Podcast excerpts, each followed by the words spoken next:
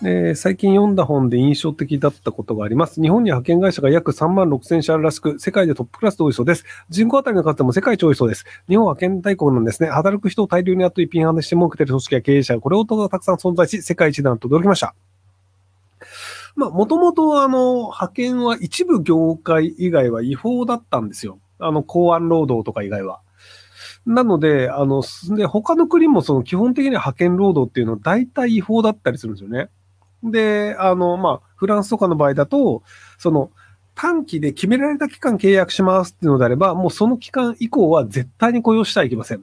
要はその、例えば、えっと、なんかワインの仕込みをします。なのでなんか4ヶ月働いてくださいとかの場合であれば、その4ヶ月間は働いてもらうんだけど、それ以外は絶対働いてはいけませんと。で、働いた場合めっちゃペナルティありますよ、みたいな感じで、そう、日本の場合って、なんかあの短期の派遣なんだけど、1年ごとに延長して、結果として5年、10年ずっと続きますっていうのを不可能にしてるんですよ。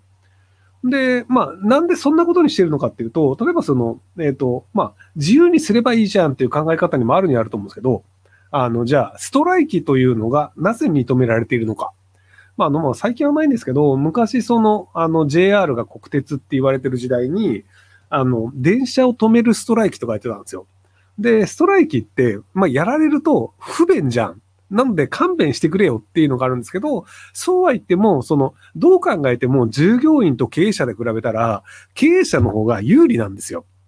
なので、従業員として対抗する手段を与えなきゃいけないよね。そのためにストライキをする権利というのを与えます。だ本来で考えたら、会社の資産というのを会社の社員が勝手に乗っ取って、その運転するだかしないだか、そのなんかじゃあ製品を作るだかしないだかっていう判断を従業員が勝手にしてしまうっていうのは、本質的には違法なんですよ。だからそこのじゃあ、なんか、えっ、と、商品を作る会社であれば、その会社の商品を作るための機械とかを、その勝手に使えないようにするとか、封鎖するっていうのは、まあ、ある種横領みたいなもんじゃないですか。要は自分の会社のものを社員がその判断で、この機械使えませんとかってしちゃう。でも、労働者っていうのは立場が弱いから、そういう形でその対抗することを可能にしようっていうので、まあ、北朝鮮とか以外は、ほぼどこの国でもストライキの権利というのは与えられてるんですよ。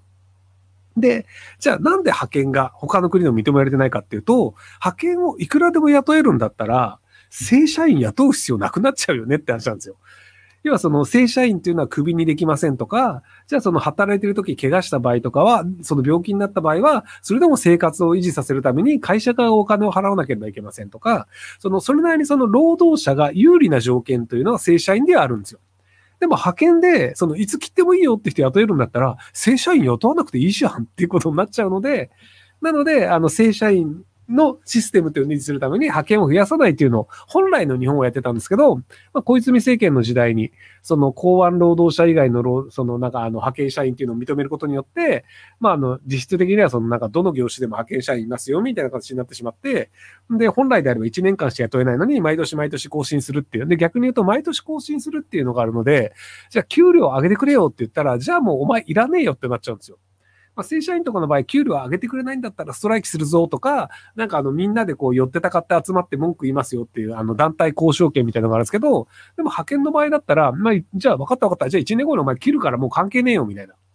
要はその時給1200円を1300円にしてくださいって言っても、いいよお前切るから別にみたいなので、時給が上がらないっていうのがあったりするっていうね。なので、社会にとって良くないよね、派遣はっていうのが、割と日本以外の国では、まあ、ごく当たり前の、あの、ルールなんですよ。本来違法だからね、他の国では。でも日本はそれが合法化しているっていう。で、派遣会社がなぜか大手を振って、あの、普通になんか、真っ当な会社のように、なんか、世の中に出回ってるっていう不思議な感じですよね。はい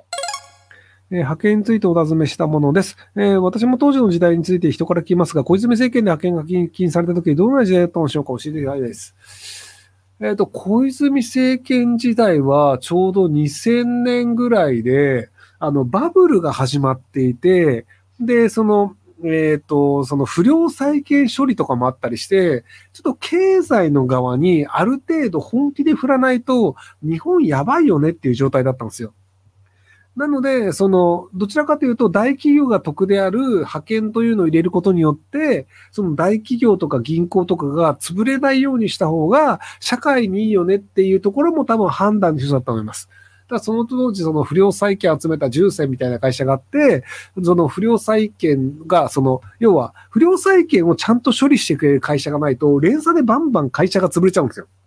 で、その、その、えっ、ー、と、通常の営業自体うまく回ってるんだけど、そのなんか、ノリで買っちゃったリゾート地がなんか10億円して、で、それの価値が、なんかじゃあ10億円だと思うのが1億円ですってなっちゃうと、9億円の損失を上げなきゃいけないので、書類上は倒産になってしまいます。で、倒産になってしまって、そのキャッシュがなくなると、本当にアウトで、その、まあ、二次再生法とかで、本来事業としては回ってるところが、その事業も潰さなきゃいけなくなっちゃうっていうのもあるので、連鎖倒産はまずいよね。だからその、不良債権っていうのはある程度国がちゃんと処理しなきゃいけないよね。だから銀行にお金ぶち込まなきゃいけないよねっていう時代だったんですよ。なので、ある種、その、緊急避難的なのもあって、その、あの、銀行に金突っ込むとか、その、あの、その派遣みたいなものが、まあ、通ってしまったっていうので、なので、その余裕のある今の時代から見ると、なんであんなの通っちゃったのっていうのは、まあ、あの時代はそういう無理やりなんとかしなきゃいけないような時代だったんだよねっていうのもあったりするので、なので一概に僕、小泉首相が悪いかっていうと、そうでもないような気がするんですよね。ひろゆきさんの切り抜きを見て仕事を少しサボりながら結果を出す気持ちが楽になりました。あ、よかったです。